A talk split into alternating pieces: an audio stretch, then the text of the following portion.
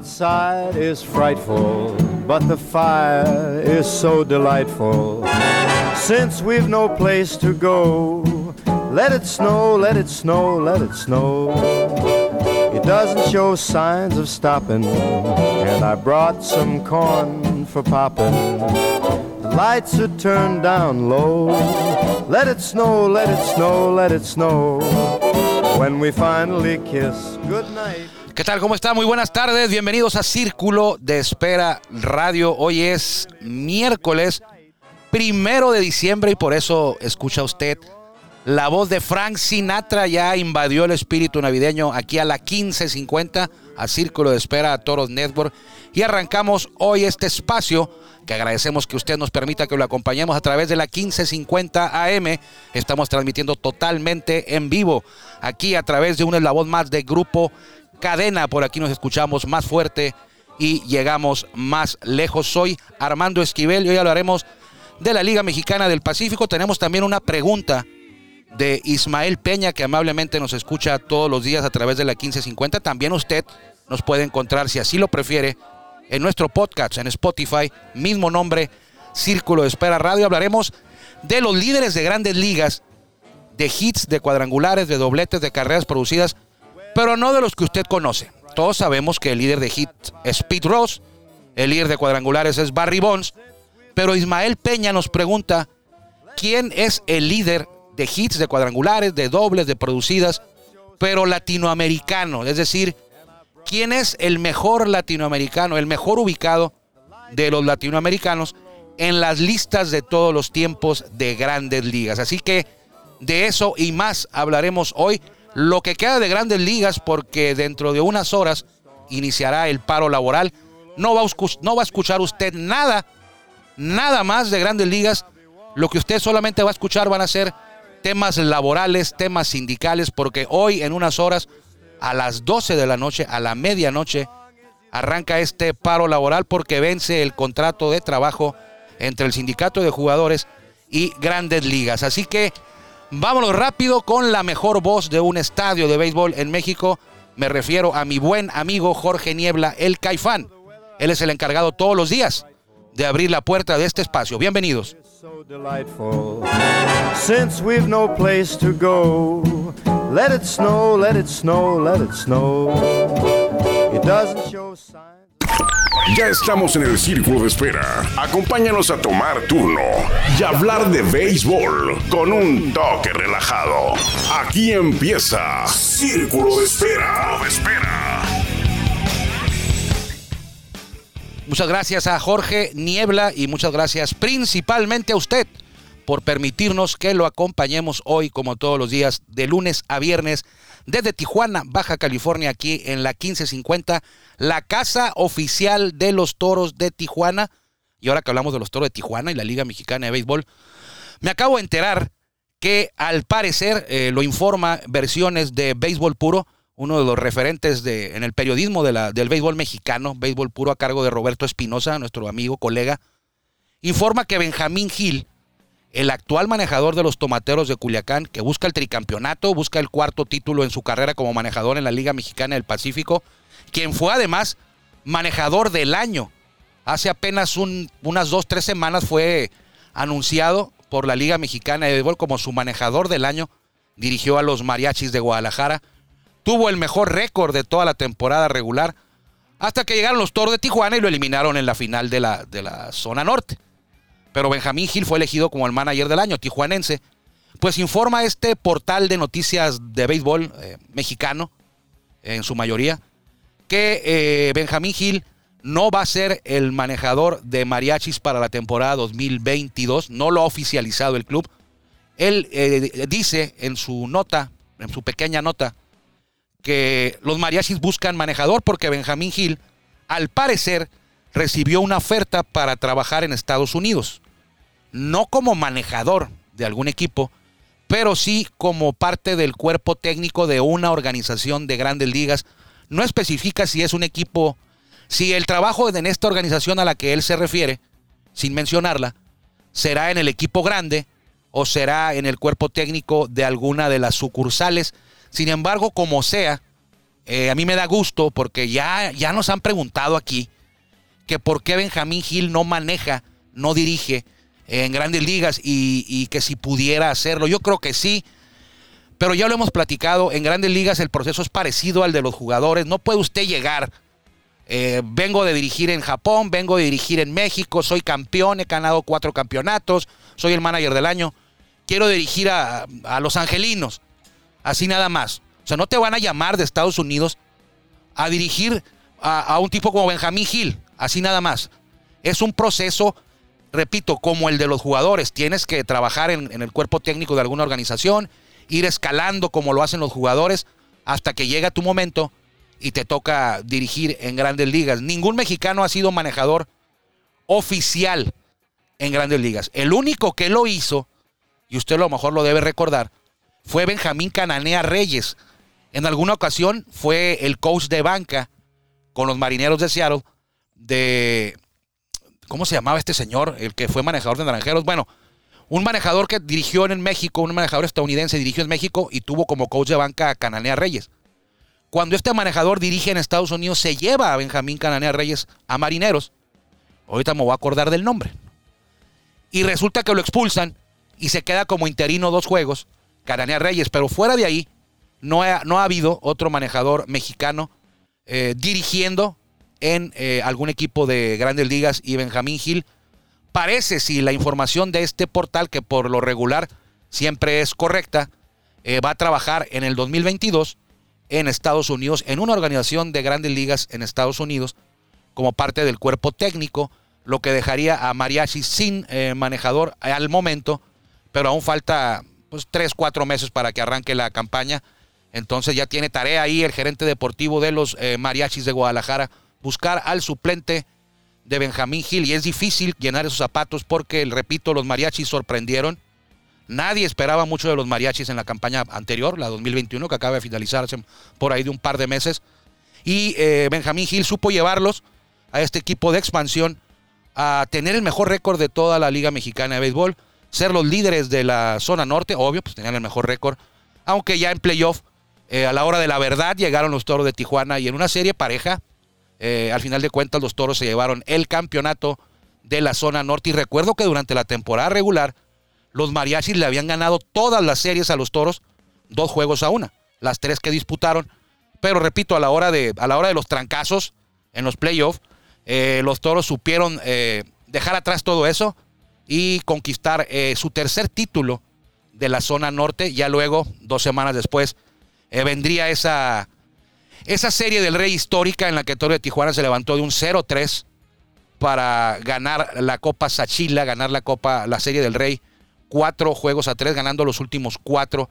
El último de ellos el 15 de septiembre en el estadio del Cerro Colorado para el segundo título de Toros. Y hay que recordar, del 2014 a la fecha, el único equipo con dos campeonatos en la Liga Mexicana de Béisbol, el único con dos campeonatos en la Liga Mexicana de Béisbol, es Toros de Tijuana. Lo ganaron en el 2017 y lo ganaron en el 2021. Del 2014 para acá, nadie ha ganado dos, solamente los Toros de Tijuana. Y si nos vamos a, juegos ganados, del 2017 a la fecha, Toro de Tijuana es el equipo que más juegos ha ganado en temporada regular. El equipo que más juegos ha ganado en temporada regular es Toro de Tijuana del 2016. No nada más del 17. Vámonos hasta el 16. Y del 2016 es el equipo con más triunfos en temporada regular de toda la liga. Más que Leones, más que Sultanes, más que Diablos, más que Acereros.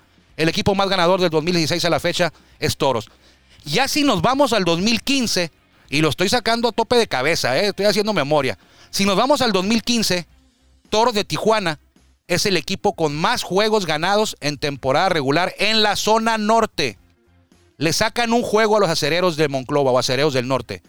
Pero en la zona sur, los Leones de Yucatán tienen un juego más ganado que Toros, si nos vamos del 2015. Pero del 2016 para acá, nadie ha ganado más juegos de temporada regular que los Toros y nadie ha ganado más títulos del 2014 para acá que los Toros de Tijuana. Ahora el objetivo es el, bicampeonato, ligar eh, títulos, ser campeón en años consecutivos. En 95 años de historia de la Liga Mexicana de Béisbol, ha habido 14 bicampeones y un tricampeón. El más reciente bicampeón, ya lo hemos mencionado por aquí, fue eh, Zarapero de Saltillo, eh, que quedaron campeones, los dirigía Orlando Sánchez, 2009 y 2010. Pero fíjese lo que son las cosas en, esos años de los Zaraperos. Eh, vamos a hacer los toros. En 2017 fueron campeones los toros, fueron los líderes de todo el torneo, de toda la temporada, el mejor récord. Y en 2021 fueron la segunda mejor marca, los toros de toda la liga. Pues esos zaraperos del 2009 y 2010, casi, casi podríamos decir que avanzaban de panzazo a playoff. O sea, no, ninguno de los dos años fueron de los mejores récords. Fueron como el quinto o el cuarto récord en cada una de las dos temporadas. Y así fueron campeones. 2009 y 2010. Eh, se supone que Zaraperos con esos dos títulos llegó a tres. Pero para muchas personas, y de hecho para grandes ligas y para el sistema de ligas menores, porque hay que recordar que la Liga Mexicana pertenecía a ligas menores hasta el 2019. Y ya en el 2021, la Liga Mexicana de Béisbol es considerada por grandes ligas como una liga independiente ya no, ya no pertenece a su sistema de ligas menores. Este 21 fue el primer año en que está catalogada como liga independiente. Pues bien, ligas menores, eh, lo que aquí incluye a grandes ligas, no, no avalan o no avalaron o no consideran válido el campeonato de zaraperos de Saltillo de 1980. ¿Por qué? Porque esa temporada, recuérdelo usted, se suspendió por el tema de la nave la huelga de jugadores.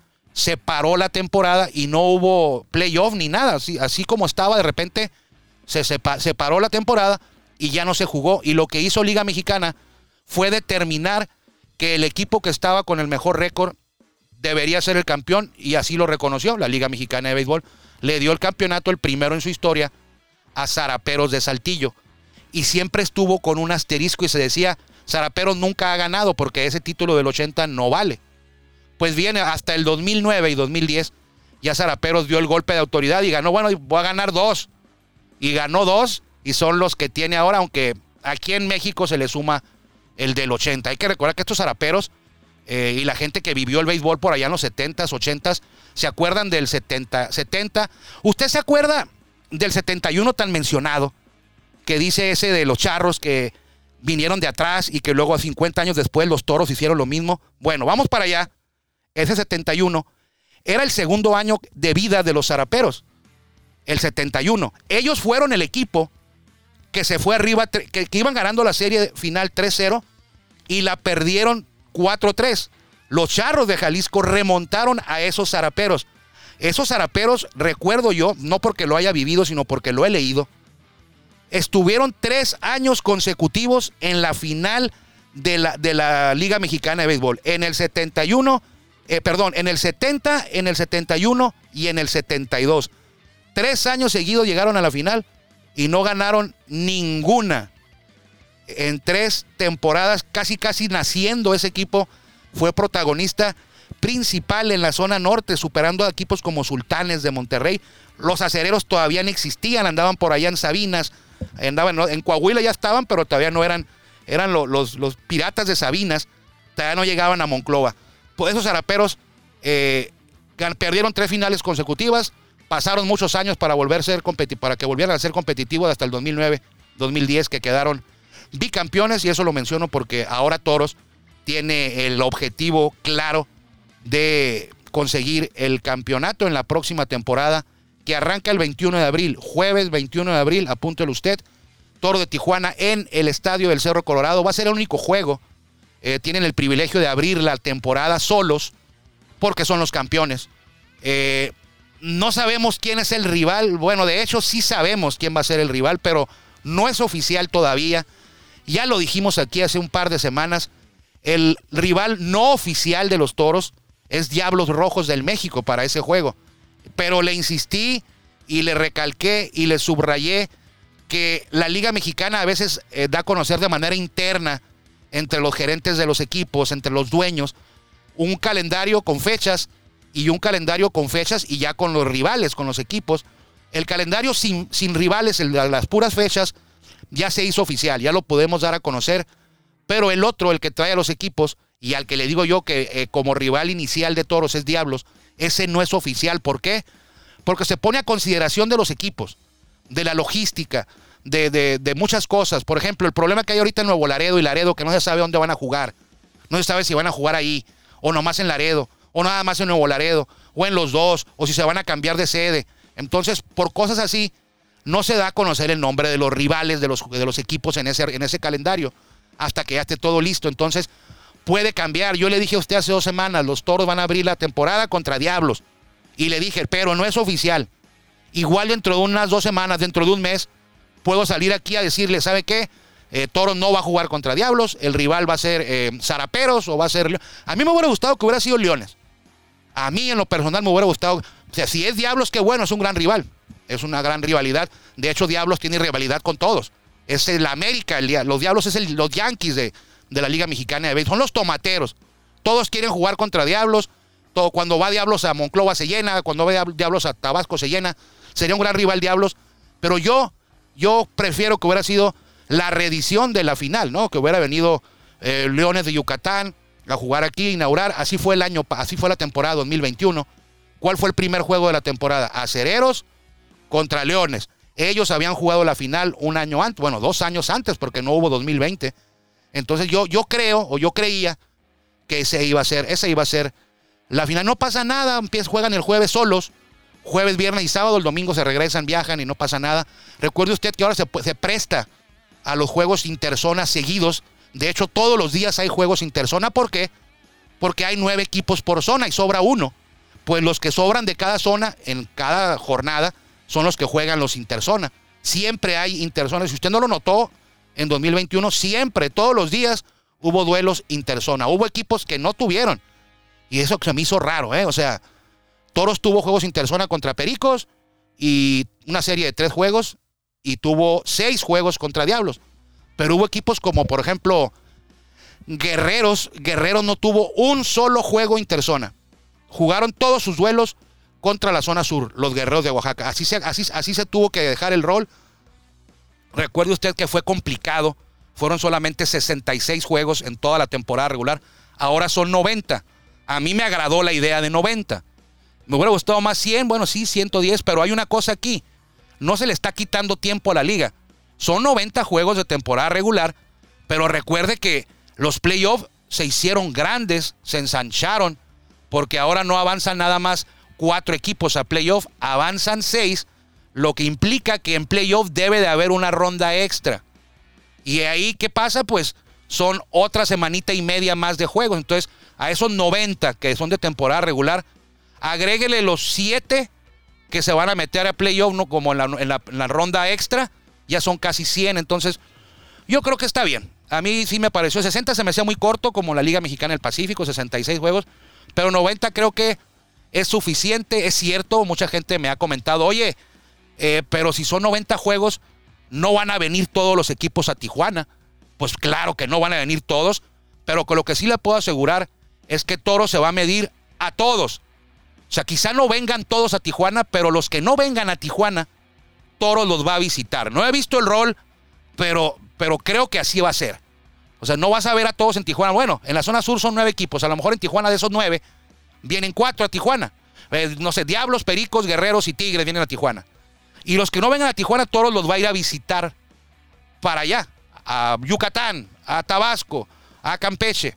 Pero yo creo que Toros se va a medir a todos aunque es altamente probable que no todos vengan a Tijuana, pero sí de los 18 equipos, usted si compra, si usted quiere usted su torobono o, viene todos los días al estadio, de esos 18 yo creo que usted va a poder ver a 14, a 13 aquí en el estadio eh, del Cerro Colorado. Entonces, ah, pues vámonos rápido. a yo creo que ya no va a haber tiempo. Harry, Alejandro está con nosotros aquí, también Carlos León. Ya no va a haber tiempo para hablar de, del tema que nos preguntaba eh, una disculpa, Ismael, eh, el tema muy interesante. Yo no me había puesto a pensar en eso. O sea, sí es cierto, Pete Ross, primer lugar en hit, 4000 y feria. El luego viene Ty Cobb, es el segundo, pero ¿quién es el latino? Con más hits. Habrá que buscarle el latino con más cuadrangular. El latino con más cuadrangular sí me acuerdo. Es Albert Pujols. No tengo la cifra a tope de cabeza, pero sé que es Albert Pujols quien más cuadrangulares ha conectado eh, entre los latinos en grandes ligas. Y el de juegos ganados, eh, no te preocupes, Ismael, aquí estoy a tope de cabeza, pero mañana vamos a profundizar bien. Pero sí recuerdo que juegos ganados en pitchers, el líder de todos los tiempos debe ser Bartolo Colón, que lo vimos este año eh, en la Liga Mexicana de Béisbol, que por cierto, eh, y no es por tirarle a nadie aquí, eh, pero estuve viendo ayer, gracias a mi compañero Carlos León, que me dice, ¿cómo es posible que no estés viendo los juegos de béisbol y nomás los escuches por la radio? Pues me di a la tarea de conseguir la manera, de, encontrar la manera de verlos. Y ayer pues pasé cinco horas a gusto tirado en la cama con la computadora en la barriga, viendo todos los juegos de la liga y no me gustó. No me gustó. Eh, le, di, le di vueltas a todos los juegos. Le repito, estuve como cinco horas haciendo eso viendo los juegos de béisbol y el nivel, eh, no sé, se me hizo muy bajo. O sea, no, no veía yo las estrellas que pude ver en la Liga Mexicana de Béisbol. Y no porque trabaje yo en toros, estoy cargándome en la balanza de un solo lado. Véalo usted, la mejor opinión es la de usted. Eh, no, vi a Yaquis, vi a Sultanes, sí tiene jugadores, pero no, no los trabucos que había en la Liga Mexicana de Béisbol. Es cierto, no todos los equipos de la Liga Mexicana de Béisbol eran unos trabucos. O sea, por ahí está Generales, por ahí está Rieleros, por ahí está Piratas, por ahí está Guerreros. Pero aquí, la verdad, ni los tomateros de Culiacán, ni los mayos de Navojoa, que son los líderes actuales, se me hicieron que traje, se me hizo que trajeran equipos de respeto. A lo mejor, bueno, de nombres. Y sí van a salir con que no, pues es que esto es de hombres y no de nombres, pero pero, o sea, no puede ser, no, es atractivo. Si a mí me dicen, va a venir a jugar a Cereros de Monclova y trae a Bartolo Colón, va a venir a jugar Toro de Tijuana y trae a Fernando Rodney y a Oliver Pérez, va a venir Diablos Rojos del México y trae a, Roberto Zuna, eh, los acereros traen a Addison Russell, Fernando Salas está con la Olmecas, y así, y así te vas en cada equipo de la Liga Mexicana de Béisbol. Creo que la mayoría de los equipos de la Liga Mexicana de Béisbol hicieron una inversión más fuerte para empezar y traían más jugadores reconocidos, estrellas, que de eso se trata, de llevar a la afición al estadio, de hacer que la afición compre los paquetes porque no te queda de otra en el, invierno, compre los paquetes de televisión para ver los juegos, hacerlo interesante. O sea, ¿usted cree que no va a querer ir usted a tomarse una foto con Oliver Pérez, con Roberto Lop, con Roberto Zuna, con Fernando Rodney, con todo ese tipo de jugadores que le dan realce a la liga? Y fue una impresión, fue mi primera impresión voy a seguir viendo los juegos. Eh, no es que antes no los siguiera, los seguía por radio. Pero a partir de ayer ya los pude ver por televisión. Y voy a seguir viéndolos y voy a seguir comentando de la impresión que me dé ya nada más, no nada más la primera, sino viendo cómo se desarrolla lo que queda de la segunda vuelta de esta temporada. Que por cierto termina, la movieron, ¿eh? La movieron, arrancaron un poquito antes y antes terminaba la temporada regular eh, conforme terminaba el año. Es decir, el 31 de, de diciembre era el último juego de temporada regular. Ahora no. El último juego de temporada regular en la Liga Mexicana del Pacífico, esta campaña va a ser el 23 de diciembre. Es decir, que la semana de entre diciembre y enero ya van a ser eh, playoff en la Liga Mexicana del Pacífico. Ayer me dio mucho gusto, aunque lo agarremos a veces de, broma, pero a mí, me dio gusto el pundonor, el, el orgullo deportivo. Ayer los naranjeros eh, fueron atacados por COVID afectados, más que atacados, afectados. Eh, tuvieron sensibles bajas de un grupo de jugadores que no hizo el viaje a Mexicali. Y como en este momento se está jugando en. Eh, no en verano, porque no estamos en verano, pero la Liga Mexicana de Béisbol impulsó eh, una temporada de la Liga Invernal Mexicana, que es para. es una liga de desarrollo, con muchos jóvenes. Algunos no tanto, pero la mayoría son jóvenes que vienen despuntando pues Naranjeros y los equipos de la Liga Mexicana del Pacífico se han visto afectados porque todo este grupo de jóvenes que ahora están en la Liga Invernal, pertenecen a la Liga Mexicana de Béisbol, estos, estos jóvenes, eran los que por lo regular se tomaba como reservas para Naranjeros, para tenían su grupo de reservas y ahora no lo tienen tan amplio porque todos estos jóvenes están jugando en la Liga Invernal Mexicana. Y a Naranjeros le pegó lo del, lo del tema del, al parecer, COVID y no tuvo de dónde echar mano y recurrió a un viejo conocido héroe de mil batallas y lo sacó del retiro ayer. Carlos Alberto La Chispa Gastelum, 42 años, ayer titular con Naranjeros de Hermosillo en la paliza que le dieron a los Águilas. ¿Y sabe qué? No parecía que estuviera de relleno, ¿eh?